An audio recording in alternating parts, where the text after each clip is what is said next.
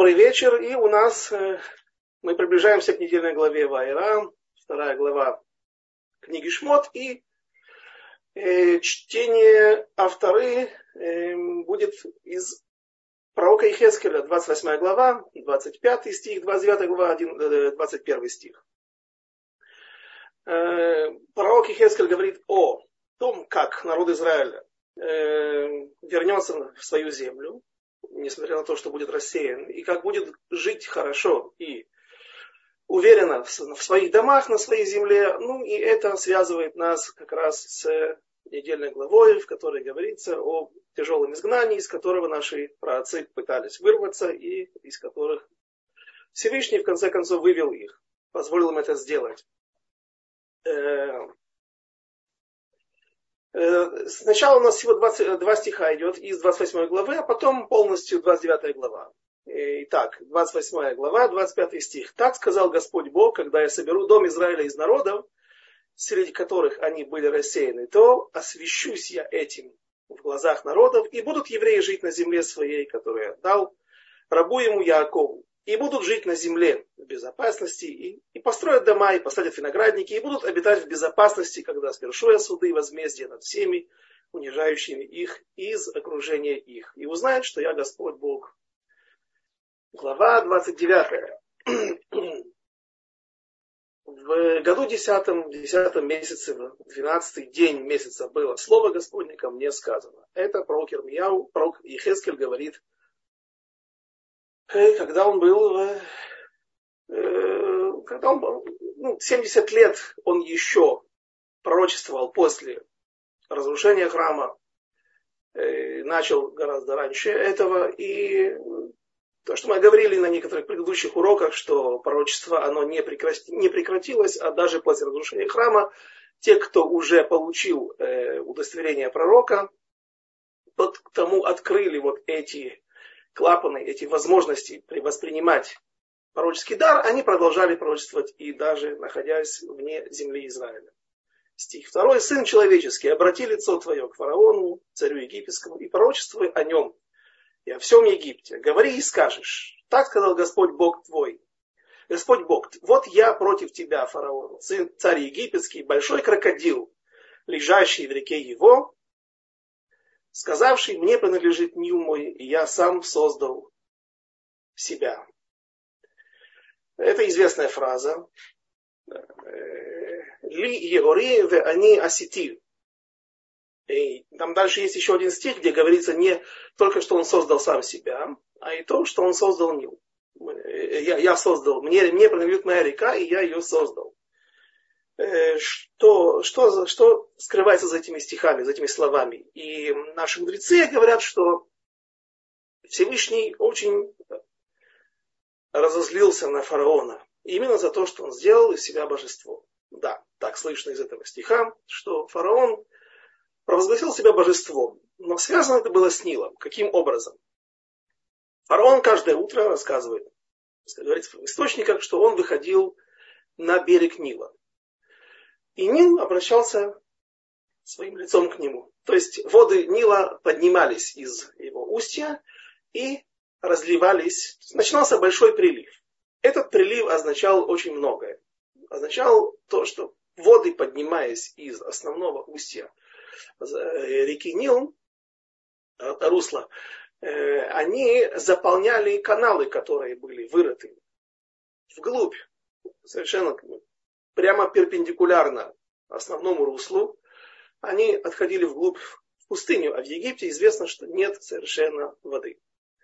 Э, точнее, не так. Есть вода, но вода, которая приходит именно с, рек, с рекой Нил, которая проистекает из... Э, это самая длинная река в мире известна, не самая полноводная, самая полноводная, насколько я знаю, Амазонка, вторая по длине, но там река иногда в, в своем устье, где она впадает в э, Атлантический океан, достигает 20 километров ширина. Нил он намного меньше, намного уже точнее, но зато самая длинная река. И вот это единственный источник воды, кроме маленьких источников, которые создают э, оазисы в пустыне, э, в Египте больше нет, потому что осадки там не выпадают совершенно. Помню, была такая песня, мой отец любил ее петь часто. Здесь как будто весь воздух выпит, нету дождичка третий год. Напиши мне, мама, в Египет, как там Волга моя живет. Или течет. Эм, то есть солдаты, которые служили там в 70-е годы, в 60-х, помогали Египту против Израиля, современному Египту, они вот пели так, нету дождичка третий год. Там не только третий год, там и пятый, десятый, воды нету, и, точнее, источ... э, осадков. И, соответственно, жизнь не может существовать только благодаря водам Нила. Но если там берега немного высокие, то и разливаться эта вода не может. Поэтому были вырыты каналы. Еорим, Еор – это канал. Не только река, какое-то русло, по которому русло для подачи воды. Сам Нил так назывался, и любой другой канал, который был сделан для вода-отвода вглубь пустыни, э, все это называлось Еор. И, э, соответственно, когда фараон выходил на берег Нила каждое утро, воды поднимались к нему навстречу. Они выходили, поднимались из русла основного и наполняли эти каналы, уходя вглубь, вглубь полей, которые э, окружали. Может быть, даже многие десятки километров, в зависимости от того, какой уровень эм, суши был в этом месте. И таким образом не только вода, которая поступала на поля и орошала Э, дала возможность э, взрастанию различных плодов, но и также Нил еще, воды Нила несли с собой и удобрения. Удобрение вещь тоже важная, вещь, вещь необходимая, и э, без нее не может быть плодородия, так и без воды. И вот этот ил, который был на, дне Нила, он также разносился по этим полям и таким образом напрямую с выходом утренним фараона к берегам Нила было связано благословение, плодородие и э, процветание древнего Египта. Э, фараон, разумеется, смог, попытался объявить себя божеством, но вещь эта была не его. Вот это вот разливание Нила, оно не имело отношение к нему, а имело отношение к благословению Яакова, к которому мы еще вернемся. А что интересно, что наши мудрецы говорят, объясняют, что Всевышний очень разозлился на Египет, и что здесь будет, мы сейчас прочитаем в стихах, что будет 40 э, лет еще страшной засухи. Будет голод в Египте, и воды там не будет и, рыбы не будет, а, как мы анонсировали. И много не будет благословения, не будет величия и прошлой славы, она никогда больше не вернется к Египту. И все это из-за того, что фараон объявил себя божеством. Ну, надо понять, раз это, именно это никуда, именно эта точка, этот момент он разозлил Всевышнего, нужно понять, в чем глубина проступка этого негодяя. То, что он резал младенцев еврейских, когда он был болен проказой, несколько сотен каждый день. Потому что только это, так сказали его хартумим, его знахари, его советники, что они, кровь еврейских младенцев может вылечить его от этой беды, от этой болезни. Э, так, не сказано, что это было главной причиной такого гнева Всевышнего. Другие преступления, которые мы не будем перечислять, которых было много, это не так гневило Всевышнего. То, что он себя провозгласил божеством, и то, что он сделал, вот именно использовал вот это благословение Яакова э, для того, чтобы вместо того, чтобы поблагодарить Якова и сказать, это, это, это, это, это спасибо евреям, что они к нам пришли, что Яков благословил меня, что воды будут выходить мне навстречу, он сразу же использовал это в своих целях. Есть еще один случай, который описан нашими мудрецами. Это царь Хирам. Значит, есть интересное объяснение э, об инструментах с отверстиями. Есть стих. Здесь у нас в пророке Хескеле, в 28 главе, который мы уже прочитали, перешли в 29, но в 13 стихе, там сказано, 8 глава, 13 стих, говорится так. В Эдене, в саду Божьем, пребывал ты. Ну, идет речь об Адаме, конечно. Сразу мы понимаем, что идет речь о первом человеке. Всякий камень драгоценный. В облачении твоем рубин, топаз и алмаз, хризолит и оникс, яшпе, сапфир, курбункул, изумруд и золото. Искусство игры на тимпанах и свирелях процветало у тебя. В день сотворения твоего были они приуготовлены. Наши мудрецы в Вавилонском Талмуде, в трактате Бабабаса, 75-й лист, задаются вопросом, о каких инструментах идет речь. Инструменты с отверстиями.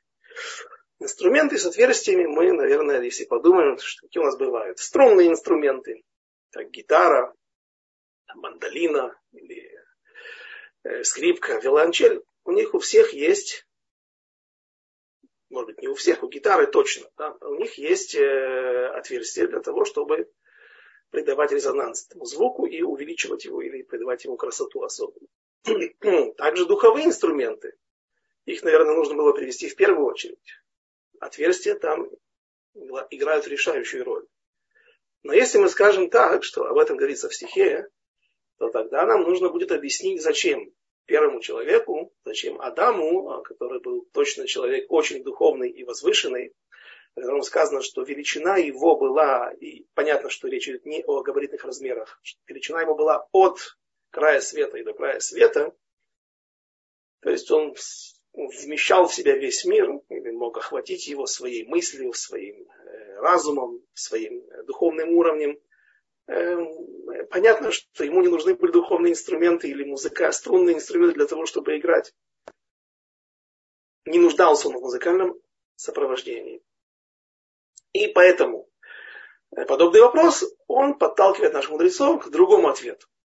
И говорят, что виной всему, виной вот этим инструментам, которые Всевышний создал в день мироздания, то есть Всевышний создавал мир, и уже тогда он задумал, по крайней мере, если и не создал Бефор а на деле, но он задумал создание музыкальных инструментов с отверстиями. А зачем? Сказали мы, что, скорее всего, первому человеку это не, он в этом не нуждался. Адам в этом не нуждался. А для чего же тогда их нужно было сделать? И говорят, вновь Хирам, что такое Хирам? Кто такой Хирам? Хирам царь Цорский. Было островное государство. Сегодня это уже часть суши. Был остров на юге Ливана, недалеко от Ливанского побережья, находился остров, который до времен Александра Македонского еще являлся островом. И всегда это место служило перевалочной базой, портом между Западом, Востоком. Отсюда шли уже пути э, что-то наподобие шелкового пути дальше через Сирию, на восток, на, в, в Иран. Вот, например, камень. Есть камень, мы всегда с супругой спорим, это голубой, что это, туркиз, да, это голубой или это зеленый оттенок. А, если посмотрите какие-то отзывы об этом, так говорят, зеленый или голубой, да, бирюзовый. Что такое бирюзовый? Ну, туркиза. Что такое туркиз?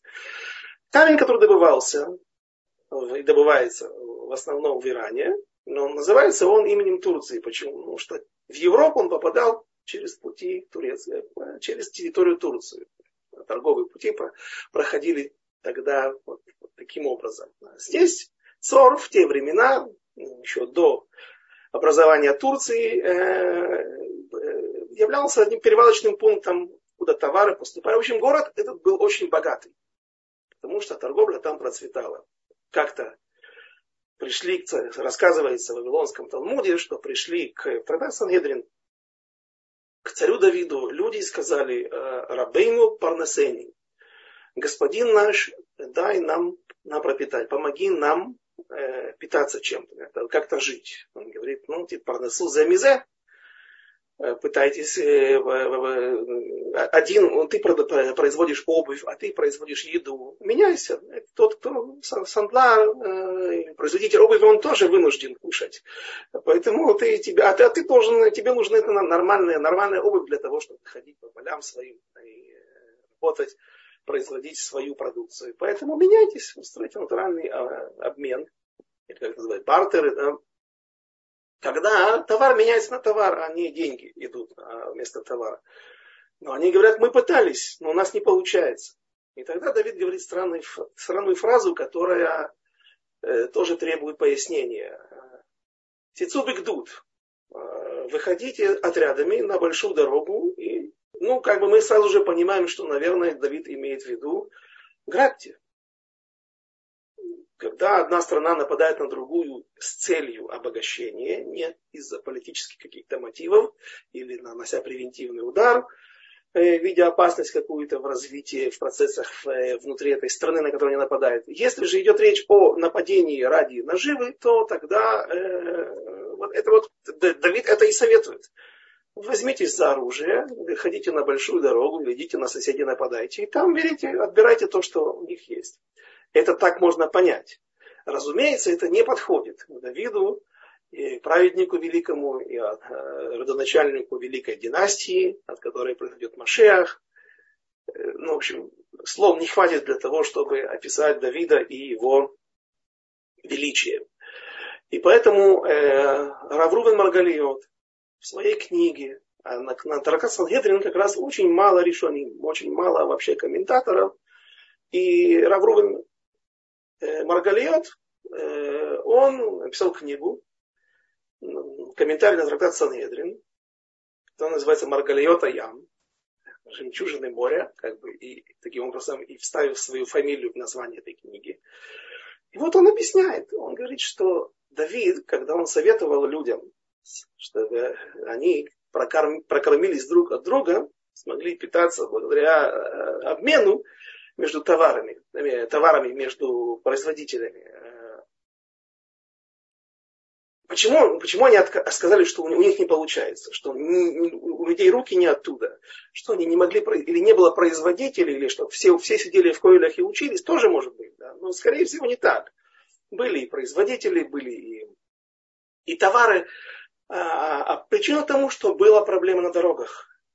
Вокруг страны действовали бандиты арабские, неважно какие, амонитяне, моавитяне, все, кто были в те времена, арабы тогда еще не были так сильны и так известны, они уже были в эпохе второго храма, упоминается в книге Нехемии Гешер Арави, Гешем Арави, есть такой персонаж там. Неважно, народы, которые населяют нас, э, земли вокруг страны Израиля, они мешают нам, они не позволяют нормально приходить камням драгоценным от руки из Ирана.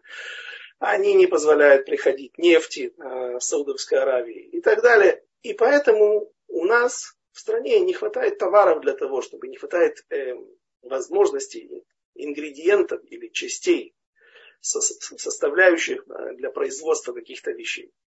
Не все можно произвести в своей стране, и поэтому, когда нет компонентов, то мы не можем нормально производить товар и, соответственно, меняться и жить на это. И поэтому Давид им посоветовал, беритесь за оружие, выходите на большую дорогу, очистите дороги от банд, от бандитов, э, э, разберитесь с соседями, которые мешают торговать нам. И тогда все наладится. То есть жизнь очень сильно зависит от нормального нормальных поставок, от нормального движения товаров в мире. Даже зузы называются, почему на арамейском языке деньги называются зузы, монеты, да, потому что деньги должны все время лазуз, от слова двигаться. Если деньги вынимаются из банков, как это было в 2008 году, великий кризис по всему миру, кажется, в 2008 году, люди вдруг потеряли доверие к, в Америке к американским банкам, банковской системе, системе начали вынимать деньги, вкладывать их в чулок и хранить под подушкой да, или под кроватью. Да. И сразу же это привело к большому кризису. Наверное, не только это одно, но простое объяснение, которое я видел. И вот Цор являлся той страной, тем государством островным, который контролировал все товарные потоки, ну и, соответственно, денежные между Западом и Востоком, по всему, в общем, все Средиземноморье и дальше с цивилизованными странами, которые... А раньше цивилизация была только вот здесь, Ближний Восток. И этот человек, он очень интересный человек. Он один из немногих, который прожил... Э, есть много долгожителей, мы знаем. Сера Баташа прожила 420 лет еще до времен Давида. То есть она была... Она показала Амошера Бейну место, где, мы говорили об этом в прошлый раз, кажется, где захоронен, где утопили саркофаг э, свинцовый с э, останками Йосефа в Ниле. Опять Нил она, кто это сказал, Сера Баташер, и она же э, бросила голову отрубленную бунтаря, который поднял бунт против Давида, и Давид уже оцепил этот городок с крепостной стеной деревянной, и начали штурмовать его, начали выламывать ворота центральные. И поэтому Сара Баташа пришла и решила проблему. Жила на 420 лет, кажется. Хирам жил Пророк Ильяу мы знаем, да, он, он же э, родственник, он же Коин, родственник Аарона, Пинхас, всем известный, хорошо известный, э, Пинхас Бенелоза. И вот 600 лет там получается где-то, если посчитать. Хирам жил 1200 лет. Хирам любил царя Давида и поставлял ему э, различные вещи, да, необходимые, а в основном это были кедры для стройки для постройки храма. Сначала Давид не построил храм, а построил его Шломо, но Давид заготовил все, что было необходимо. Все необходимое он поставлял и э, заготовил железо, заготовил э, золото, правда. Вообще это вообще касаемся многих тем. Шлома не использовал его потом. Но кедры поставлялись именно Хирамом в виде рапсод. Да, слово рапсода это плоты, которые составлялись Э, в Ливане, на побережье Ливана, и потом спускались к порту Яфо, и уже потом их транспортировали волоком к Иерусалиму для того, чтобы делать из них различные несущие конструкции для храма, и не только это. Эм, там много было конструкций, поэтому храм горел, именно горел. Потому что очень много было элементов из кедров, и, а также из э, ацей брошин, это э, название не секвоя, а кипарисы. Кипарисы, причем сегодня ученые, современные ботаники не считают, что кипарисы являются видом одним и тем же семейством с кедрами, однако в наших источниках называется 24 вида, кед, вида кедров, и не менее качественный вид кедров это именно кипарис. Шлома тоже их использовал для облицовки, для базы, для основы, для, для пола храма, и, на, и вот те крашим, на которые потом прибивались золотые листы, золотые палаты, э, которые уже являлись основной обшивкой стен, внутренних стен храма. Хирам был достойным человеком. Хирам любил Давида, потом любил Шломо, э, был с ними в хороших отношениях, э, много хорошего сказано о нем. Однако он тоже оступился. Что он сделал? Сказано о нем, что он построил храм. Не храм, а мигдаль, а большую башню высотой в 500 локтей, 250 метров. Да, ну, современные небоскребы не все достигают такой высоты. Тоже, это уже не рекорд, но по тем временам, когда не было бетона и железа не было, сталь не могли производить в больших количествах, потому что еще не была изобретена. Если плавили руду металлическую, то получилось, получался чугун. Только не знаю, сколько веков назад научились делать эм, сталь, когда кто-то придумал асбестовые трубы, загонял их вовнутрь лавы расплавленной, и мехами нагоняли кислород, и кислород, кажется, углерод э, вышибал оттуда, вырываясь из этой лавы, и таким образом хрупкость пропадала. Но это еще не было. Как он это сделал, очевидно, это были какие-то чудеса. И даже сказано, что этот храм, этот мигдаль, эту башню, Всевышний Ганаз, он спрятал ее. И для чего? Для того, чтобы в будущем мире он вымет из своих э, хранилищ а, и вот, доставит их для мудрецов Торы, чтобы они могли этим пользоваться. Описание совершенно какое-то невероятная часть, какой-то эм, ярус стекла, ярус э, камней, ярус каких-то драгоценных вещей. Да. Даже там вода каким-то образом. Я когда читал, я не мог понять даже, как это, что имеется в виду. Просто бассейн на каком-то этаже, или это вода, которая вот является частью, это, частью какой-то, одним из ярусов этого высокого здания. И вот там он сидел в сердце моря, чувствуя себя в полной безопасности, и к чему привело его вот это вот сидение в тысячу, и, и, и жизнь в 1200 лет длиной, разумеется, к тому, что он подумал, что он особенный человек. И в конце концов он провозгласил себя Богом. Но, возможно, вот, этот вот, вот это здание, оно и нужно было ему для того, чтобы провозгласить себя Богом. Почему? Потому что человек, который ходит в туалет, простите, тяжело ему выдавать себя за божество. Если ты Бог, то почему у тебя есть псолет? Почему из тебя выходят, выходят шлаки, продукты жизнедеятельности? Значит, ты ешь. Если ты тайком ел и скрывал это, то э, вот все эти продукты жизнедеятельности э, или процессы жизнедеятельности, они потом выдадут все, что ты и кушаешь ночами, по ночам, и э, потом ходишь в туалет. И Всевышний, видя, что Хирам в будущем провозгласит себя божеством, как и фараон, он сделал сосуды с отверстиями, а именно нас, людей, он решил изначально сотворить с отверстиями. Для чего? Для вывода продуктов жизнедеятельности, для вывода шлаков, то есть для малой и большой нужды.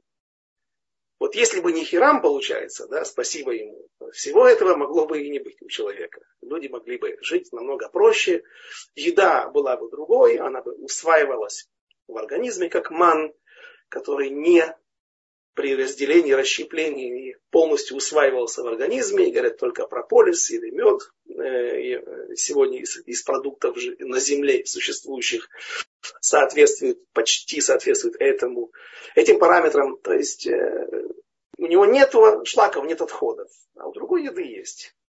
Если выяснить, чтобы Хирам не возгордился, сделал человечество, вот, и чтобы другие не возгордились, сделал человечество таким. Людей, инструменты с отверстиями. Вот одно еще название э, э Homo sapiens инструменты с, с отверстиями. То есть это не духовные инструменты, и не, не духовые инструменты, и не э, струнные инструменты, это люди, мы. Так Всевышний разобрался с Хирамом. Есть непонятная его история, есть два мнения, потому что есть источники, есть стихи, которых, из которых слышится, что он является есть список людей, которые поднялись живьем на небеса, и среди них не все евреи.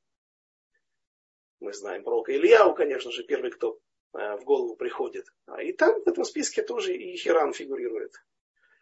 И, есть где-то стих в пророках, что говорится о двух херувим, о двух э, которые были как раз на флаге у города Цора. Кто это? Обратите внимание. Первый это царь Шломо. Посмотрите, чужой царь, не имеющий отношения к Цору, но так так было там распространено уважение к евреям и к еврейскому царю, и к роду Давида, что его делают даже частью герба своего государства, Керувом. А второй Керув это кто? Это Хирам. Да, но это не лишено э, смысла, потому, не лишено э, логики, потому что он действительно поднялся на небеса, и там стал таким получеловеком, полуангелом, как его назвать. По другому мнению, Навуходнецер захватил все-таки город Цор. Мы увидим противоречие в стихах нашей авторе. Этому не совсем противоречие, но видно, что он не сразу смог взять. И очевидно, что это Всевышний помог ему взять. И э, закончил плохо. Известно, как Навуходнецер поступал со всеми своими царями, которых он э, захватывал, их насиловал. И эта участь не Э, этой участи не избежал и Хирам. Ну вот, то есть он смог не свергнуть это здание или не свергнуть Хирама, который там наверху занимался своими делами, а именно скрывался от того, чтобы люди его не вывели на чистую воду, что он тоже ходит в туалет, он тоже кушает. Что же с фараоном? Это, ведь этот Хирам, история с Хирамом была только иллюстрацией для фараона. Фараон принимает Якова. И сказано, что Яков благословил его. Чем он его благословил? Тем, что Нил будет выходить из берегов ему навстречу.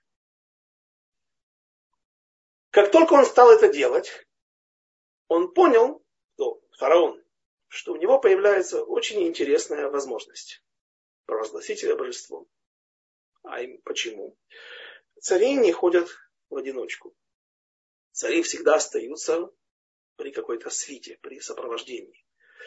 Э, из уважения к царям. Царь – это человек, который получил власть от Всевышнего.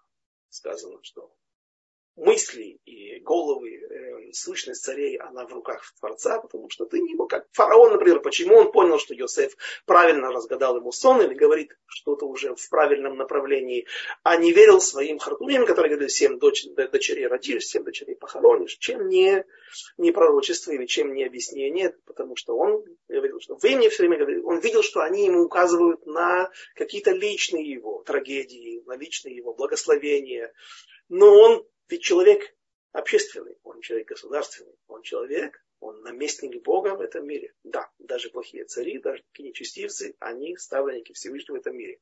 И, соответственно, государственный муж должен смотреть и видеть сны, которые подстать этому статусу. Так вот, люди всегда ходили такого статуса, ходили со свитой. Когда батя, например, рассказывается, причем это, эта история не, это не Мидраш, а Вавилонский Талмуд. Когда батя, дочь фараона, увидела, что он, э, кто-то плачет, какой-то мальчик плачет в корзинке, которую прибил, прибили воды Нила к берегу, она пошла его вытаскивать. Чтобы не было свидетелей, Всевышний послал ангела, который убил всех девушек, которые были вокруг, египетских девушек, чтобы они не проболтались. Но даже, несмотря на то, что была такая важность этого события, чтобы фараон не сразу же отобрал этого ребенка, убил его, обнаружил, что еврей, эм, даже вот в такой ситуации опасной Всевышний оставил одну рабыню египетскую. Почему? Потому что не должно принцессе будущей царицы, наследницы престыли. Ну, да, дочери фараона не должна ходить, находиться в одиночку. Царь Навуха, Санхериф, когда потерял сотни тысяч или миллионы своих солдат под стенами Иерусалима. Есть мнение в море, сколько человек остались при нем. 14 человек, 5 человек, трое еще, кроме него. Э, среди них был Навуходнесар как раз точно был. Да? Неважно, сколько еще было, кроме этого. Потому что человек, царь должен оставаться со свитой. Царь Ахав, после того, как пошел дождь после, на великом противостоянии пророка Ильяу с э, жрецами Баала и Ашеры на, на горе Кармель. Ашеры вроде бы их не оказалось в конце жрецов Ашеры, э, кумирных деревьев, но 450 жрецов Баала пророк Ильяу собственноручно зашхитовал в тот день. И вот идет дождь. Люди разбегаются. Они, очевидно, потеряли уважение к Ахаву. Они закричали Ашему и Луким. И один пророк Ильяу бежит под дождем перед колесницей Ахава для того, чтобы оказать ему уважение. Нечестивец Ахав. Один, не один, а первый человек, который начал насаждать и культивировать классическое идолопоклонство в земле Израиля, среди десяти колен Северного царства. То, что те два золотые тельца, они изначально являлись служением Всевышнему. Это тоже большое нарушение, это тоже преступление, приравнивающееся к Авудазара. Однако это не было Авудазара. Но служение Всевышнему запрещенным, не предусмотренным способом. В общем, царь должен быть не один. Фараон все-таки оставался один. Почему? Потому что люди с трепетом ждали этого момента, и они ну, есть факт перед твоими глазами. Только он выходит на берег рано утром, воды Нила сразу идут к нему навстречу. Жизнь, процветание. Все будущее этой страны зависит от фараона. От этих вод, выйдут они, поднимутся они или нет, наполнят ли они эти каналы или нет. И поэтому в такой ситуации фараон оставался один люди в трепете боялись подойти, оставались на расстоянии перед, как им казалось, абсолютно божественным явлением. неестественным, чудодейственным э, каким-то каким каким каким событию. И фараон понял, что теперь он один, никто его не видит и не слышит. И когда он заходил по грудь в воды Нила, или точнее воды подходили к нему и поднимались до этого уровня, тут он понял, что он может незаметно, безнаказанно справлять свою нужду, и воды эти, уйдя обратно, унесут все следы его преступления, а, и никто не узнает, что фараон ходил в туалет, а не просто делал утренние, принимал утренние ванны или делал что-то, какое-то великое деяние, чудодейственное. И говорят наши мудрецы, Всевышний дал тебе, Яков дал тебе благословение. Что ты с этим сделал? Сиюминутно использовал это в своих корыстных целях, пагубных целях. И именно поэтому Всевышний называет и на фараона э, за то, что он провозгласил себя божеством, не только факт того, что он провозгласил себя божеством, а факт того, что как он отнесся к подарку, который сделал тебе а, Яков, самый совершенный из наших трех праотцов. Авраам, Ицхак, Яков уже называется Израиль, потому что он завершил как бы этот процесс тройного очищения, и уже от него происходит 12 колен, как сказано о Якове, Микато Шлема, то есть все 12 его кровать, его лонов, оно было абсолютно чистым, имеется в виду все, что он произвел на свет, все эти колена были, все его сыновья были уже частью народа Израиля, и шлаков, псоль это не оказалось. Могло быть, мы обсуждали этот Маалах, этот процесс, этот, э, ну, есть как есть.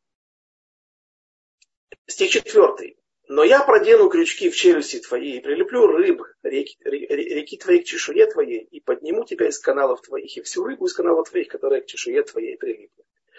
И выброшу тебя в пустыню, тебя и всю рыбу твоих рек на открытое поле. Ты упадешь, не будешь подобран и не будешь собран зверям земли и птицам небесным отдам тебя на съедение. И узнают все жители Египта, стих 6, что я Господь, чтобы не были они опорой дому Израиля. И Египет часто оказывался союзником Израиля и никогда не помогал. Один раз они вышли на кораблях, сели на корабли, выполняя свой союзнический долг, отправились, но Всевышний показал какие-то трупы, которые всплывали, а и они испугались, и то есть много, много им не нужно было для того, чтобы отказаться и отказаться от помощи и от выполнения своей, своего долга, своей обязанности союзников много раз евреи отправлялись в Египет во время голода, во время бед.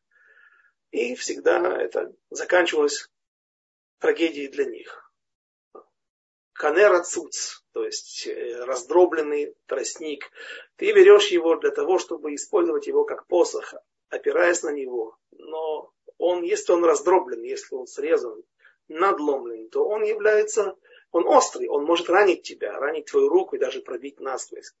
Ты попытаешься опереться на него, хотя и сам камыш, он не является, папирус, который растет в изобилии, рос, по крайней мере, раньше на берегах Нила, он вообще не может являться опорой. Есть такая шутка, рассказывают, что когда после войн израильских с, с егисарабами Э, танки, которые были захвачены у египтян, обратили внимание, что у них есть четыре передачи. Скорость, и все они являются за, то есть вперед только одна скорость, одна, а все остальное назад. Задним ходом двигаться. А спросили у пленных танкистов египетских, почему, что это за такое, что это заказ такой Советского Союза поступил от вас. Мы сказали, понимаете, мы всегда отступаем, всегда проигрываем евреям, всегда проигрываем Израилю. И вопрос, с какой скоростью отступать только. Да? Поэтому нам нужны четыре скорости обратные. Да? А зачем вперед тогда? Да? А это если сзаду ударят. Шутка, да, но Египет таким он всегда был и всегда таким останется. И вот источник этого здесь, потому что здесь Всевышний говорит о 40 годах, которые настигнут евреев, настигнут Египет, и будет там засуха и беда. После этого Египет больше никогда не восстановится. Когда это произошло, где-то вот в эпоху пророка Ехескеля, потому что он об этом пророчествует во времена Навуходнецера. И Навуходнецер захватит Египет и полностью его разорит и уничтожит. И после этого там будет 40 лет. Почему 40 лет? Э, говорят наши мудрецы, такой счет приводят нам. 42 года должен был, должна была, должен был быть голод в Египте. Не 7 лет, как мы понимаем это из обычных из стихов, из снов фараона, а 42 года. Почему? Потому что сны фараона, они вспоминаются трижды. И трижды там говорится так. Семь коров плохих, плохих, это семь лет. И потом семь колосьев, которые полностью будут э, иссохшие, да, сгоревшие. На это 14. То есть в каждом сне есть 14. Намек на 14 плохих лет. Потом фараон рассказывает второй раз этот сон Йосефу еще раз 14 лет. И когда Йосеф объясняет уже окончательно фараону, о чем идет речь, он вновь воспроизводит этот сон, и, соответственно, трижды по 14 будет 42.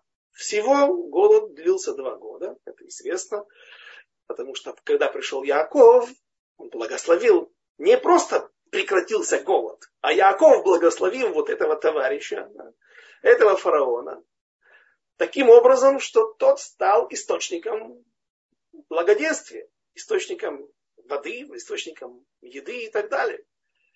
И голод прекратился. И вот эти 40 лет, которые должен был Египет получить, 40 лет голода, засухи, они вернулись во времена Навуходнецера, во времена пророка Ихескева.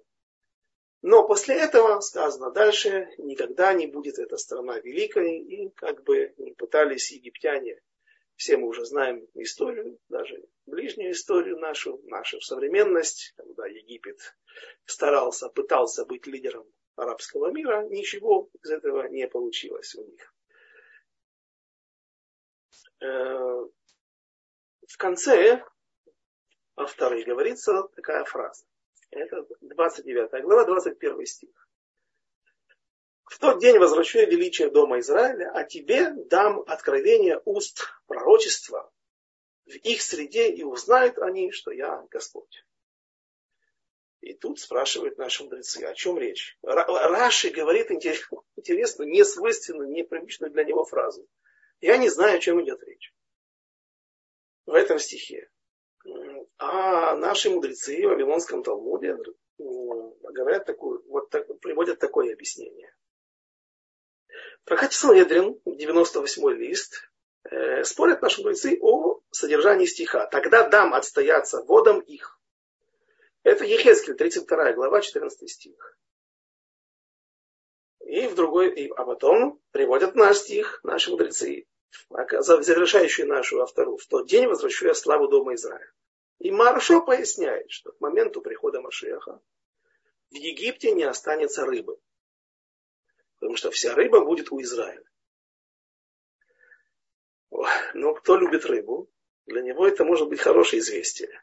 Но, наверное, каждый из нас понимает, что не это, не к этому к изобилию рыбных рынков, и чтобы рыба была дешевле курятины. Сегодня она, по-моему, в три раза дороже, как минимум. Ну, если брать как, такую рыбу, если соломон брать норвежский, то, то он стоит сегодня втрое дороже, чем э, курица.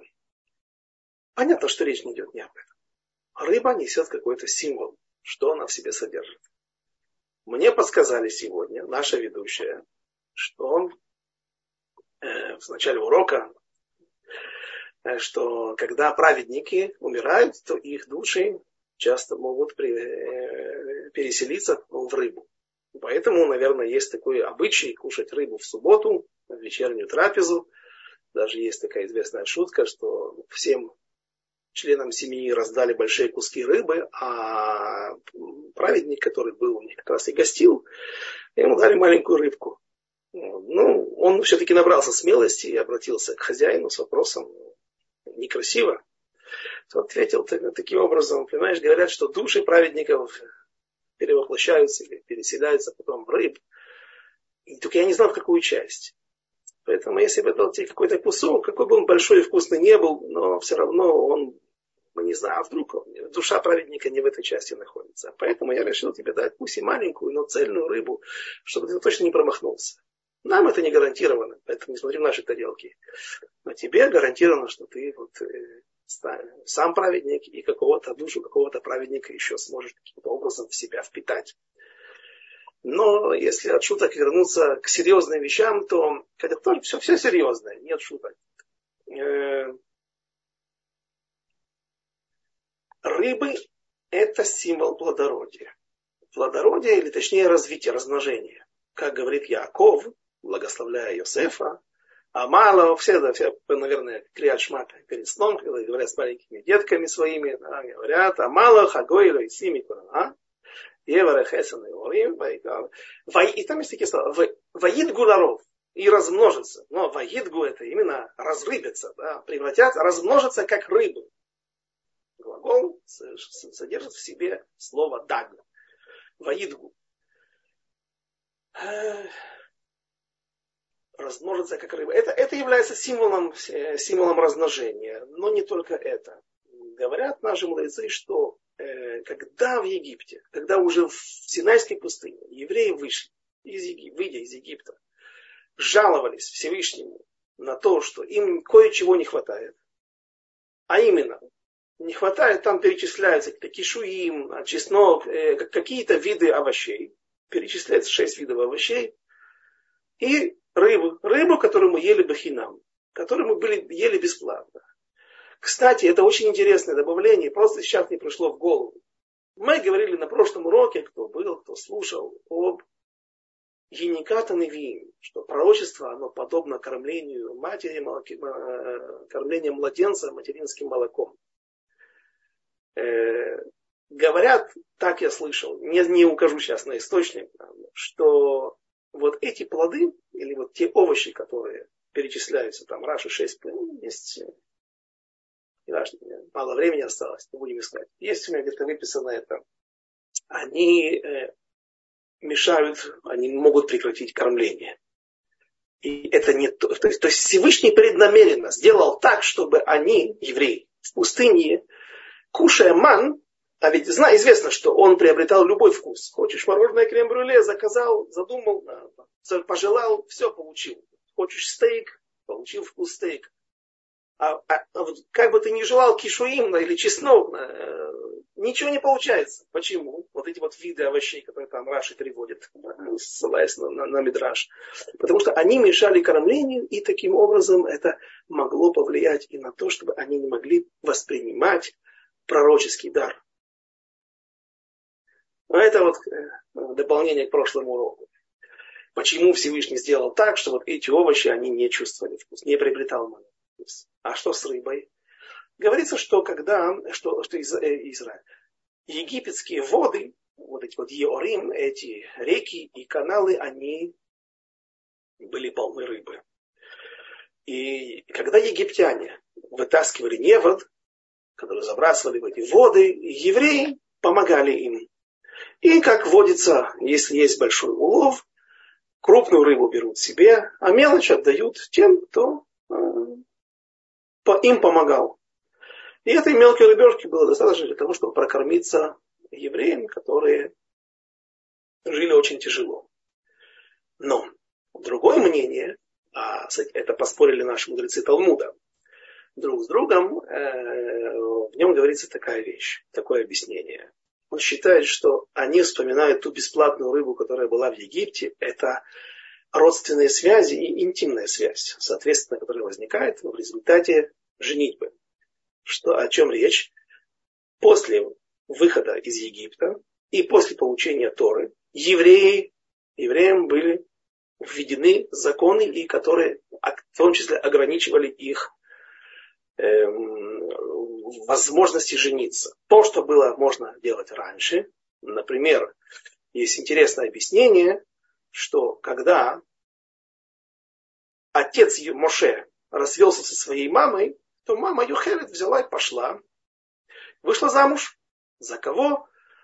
Э, Элицафан бен Парнах, так его звали. И кто у них родился в этом, в этом браке? Два великих евреев, Эльдат и Мейдат, вот те люди, как те два пророка, которые пророчествовали, что Моше Мет в Йошуа Махнис, а Моше умрет, он не войдет в святую землю, а Йошуа ведет народ Израиля в святую, в святую землю. И после, интересно, что после того, как э, она услышала, не знаю, то есть Мирьям, дочка Йохевет, увещевала своего отца, известно, что сказала, что фараон против мальчиков только ввел постановление на убить, а ты убиваешь, не даешь возможности родиться и дочкам.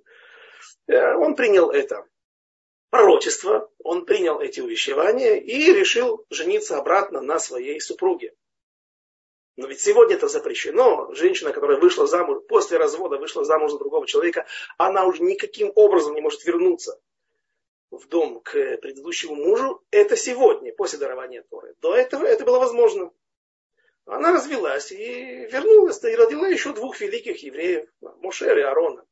Вот так, интересно, да, ну, так, вот такая. То есть многие вещи, они были разрешены. Коин, который развелся со своей супругой мог тогда жениться. Тогда не было вообще понятия коина. Да? Вновь жениться на своей супруге. А сегодня коин, разведи, э, разведясь с супругой, она для него теперь груша, он теперь не может вернуться. В общем, бесплатная рыба – это намек на те множественные запреты, которые теперь введены и ограничивают евреев. А раньше, теперь, чтобы найти себе супругу, это ты не можешь, будучи коином, это ты не можешь, будучи разведен, если она разведет и так далее. Какие-то массовые запреты на какие-то ограничения. Э, получается, что теперь жену найти немножко стало сложнее, чем раньше, соответственно.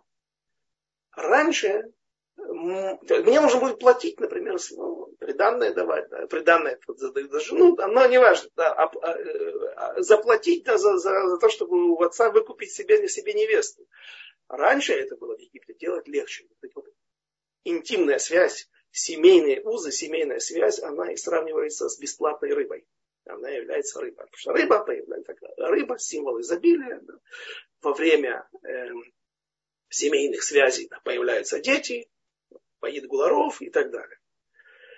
Получается, что Египет это не Египет, а исчезновение рыбы из Египта, которая будет во время пришествия Машеха или в преддверии пришествия, прихода Машеха, оно будет указывать на то, что нету больше изобилия. Нету больше изобилия в Египте, и не только в Египте. Египет – это обобщающее понятие, которое, например, где об этом говорится, война Гог и Магог упоминается в двух местах. Основные места – это и пророк Хескель, 38 глава, и пророк Захария, 14 глава. Так вот, у пророка Захарии говорится, что потом египтяне поднимут бунт даже после войны Гога и Магога, и победы Всевышнего, победы Машиаха. Даже против Машиаха, против его власти, против, когда мир будет исправлен, тем не менее, еще будет поднят бунт. Кем? Египтом. Я не думаю, что арабы, как раз являются, которые живут сегодня в Египте, являются именно тем источником, который вот будет бунтовать против Творца.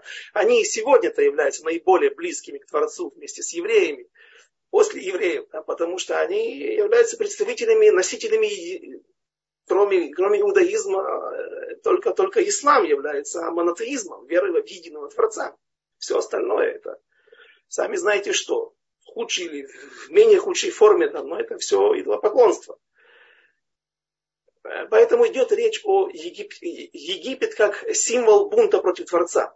Любые люди в мире, которые даже после прихода Машеха поднимут бунт против Творца, против Машеха, они как бы относятся вот к этой, или, к этой группе, которая, которых определяют как египтяне, как Египет. И поэтому во всем мире, в, том, в тех частях мира, среди тех народов, которые особенно будут против Творца настроены, и не будут воспринимать его таким, как он, как, как он, ну, как, как, когда будет откровение, он раскроется во всей своей красе всему миру, вот это и есть Египет, и у них будет оторван, от, отобрано все изобилие. И оно вернется в Израиль. И это символизирует рыба. Э, чешуя. Там упоминается рыба, которая прилипнет к чешуе крокодила. Интересно, да. У крокодила есть чешуя. Поэтому говорят, некоторые говорят, что это танин. Танин это не, не крокодил, а это змей. Питон, анаконда, которая живет в воде. А, у нее, да, есть какие-то чешуйки. Но что такое чешуя? Есть интересное объяснение от Хатам Софера, который задает вопрос. Сказано в трактате Хулин в трактате Нида в двух местах о том, что если человек нашел кусок рыбы, у которой нету плавников, срезали или таким, каким-то образом да, съели какие-то животные, крысы, но есть э, тело и э, есть чешуя. Знай, что ведь нужно два, два знака. Снаперин и каскезы. Нужны плавники и чешуя. Но если есть чешуя, знай, что и были плавники. Даже если они аккуратно срезаны, и незаметно, что их не, Сейчас, сейчас их нет. Спрашивается тогда, задается вопрос, но если есть чешуя, точно есть плавники, то зачем нам плавники? И объясняет Хатам Суфер, что э, если бы мы, то есть чешу, э, плавники являются символом э, того, что рыба плавает в высших, в верхних слоях воды. И она, в общем-то, не как сам, сом или другие не, не кошерные рыбы, находится внизу, не имеющий чешуи, да, и питается падалью. Нет, она питается мухами, упавшими в воду. Да, и, в общем, это признак того, что мясо это бари, оно здоровое. А зачем чешуя? На что чешуя указывает? Чешуя указывает, это говорит Хатам Софер, на то, что э, рыба выделяет из себя свои шлаки, выводит. Но не только шлаки, материальные, а она еще выводит из себя и шлаки духовные. Сеар, волосы у животного, так говорят, почему? Значит, экскременты собак раньше использовали, сегодня уже химическая промышленность предоставляет нам обычные нормальные э, средства для того, чтобы можно было удалять кожу с кожи, который делает клав для написания сифрей Тура, филинов и так далее, и мезуз, чтобы удалять волосы, использовали раньше экскременты собак. Испражнения собак. Спрашивают, но собака ведь не совсем хорошее животное. Да? Там сказано, что она может, когда лаяла и была, напугала женщину, был выкидыш, и не родился ребенок, который как раз его не хватило до 22 тысяч. Это одно из самых больших проявлений Э, шхины, присутствие шхины в среде народа Израиля. Вроде бы плохое животное. Но, тем не менее, говорят, что в собаке удостоились чести в заслугу того, что они не лаяли, когда евреи выходили из Египта, не пугали их. А что, и вот это вот удаление волос, что это такое? Волосы как чешуя. Это деним или э, внутренние, внутренние духовные шлаки человека. И поэтому рыба, которая обладает Э, чешуей, она указывает нам на то, что она не только мясо, это бари, его можно есть нормально, оно не содержит в себе чего-то вредного, оно еще и бари духовно. Поэтому нам нужен и плавник, и чешуя. Чего-то одного, другого. А одно указывает на одно, другое указывает на другое. Поэтому э, нужно и то, и другое, хотя, хотя достаточно было бы только одной чешуи. И вот, наверное, здесь не просто так используется та чешуя, которая прилипнет в конце концов вся рыба из Нила, а точнее все благословение, то есть все деним, все прилипнет к ним, и оно никуда не уйдет. Или это обвинение в Египта, или эм, то, те группы, народ, те народы мира, которые будут противостоять даже после прихода Машеха Всевышнему, а так именно объясняют наши мудрецы, что э, война Гогом, с Гогом из Магога, так нужно объяснять, она будет после прихода Машеха. И вот это закончится тем, что в Египте, и точнее во всем мире, в тех слоях населения, которые не признают Всевышнего, у них уйдет благословение, которое выражается в рыбе. Э,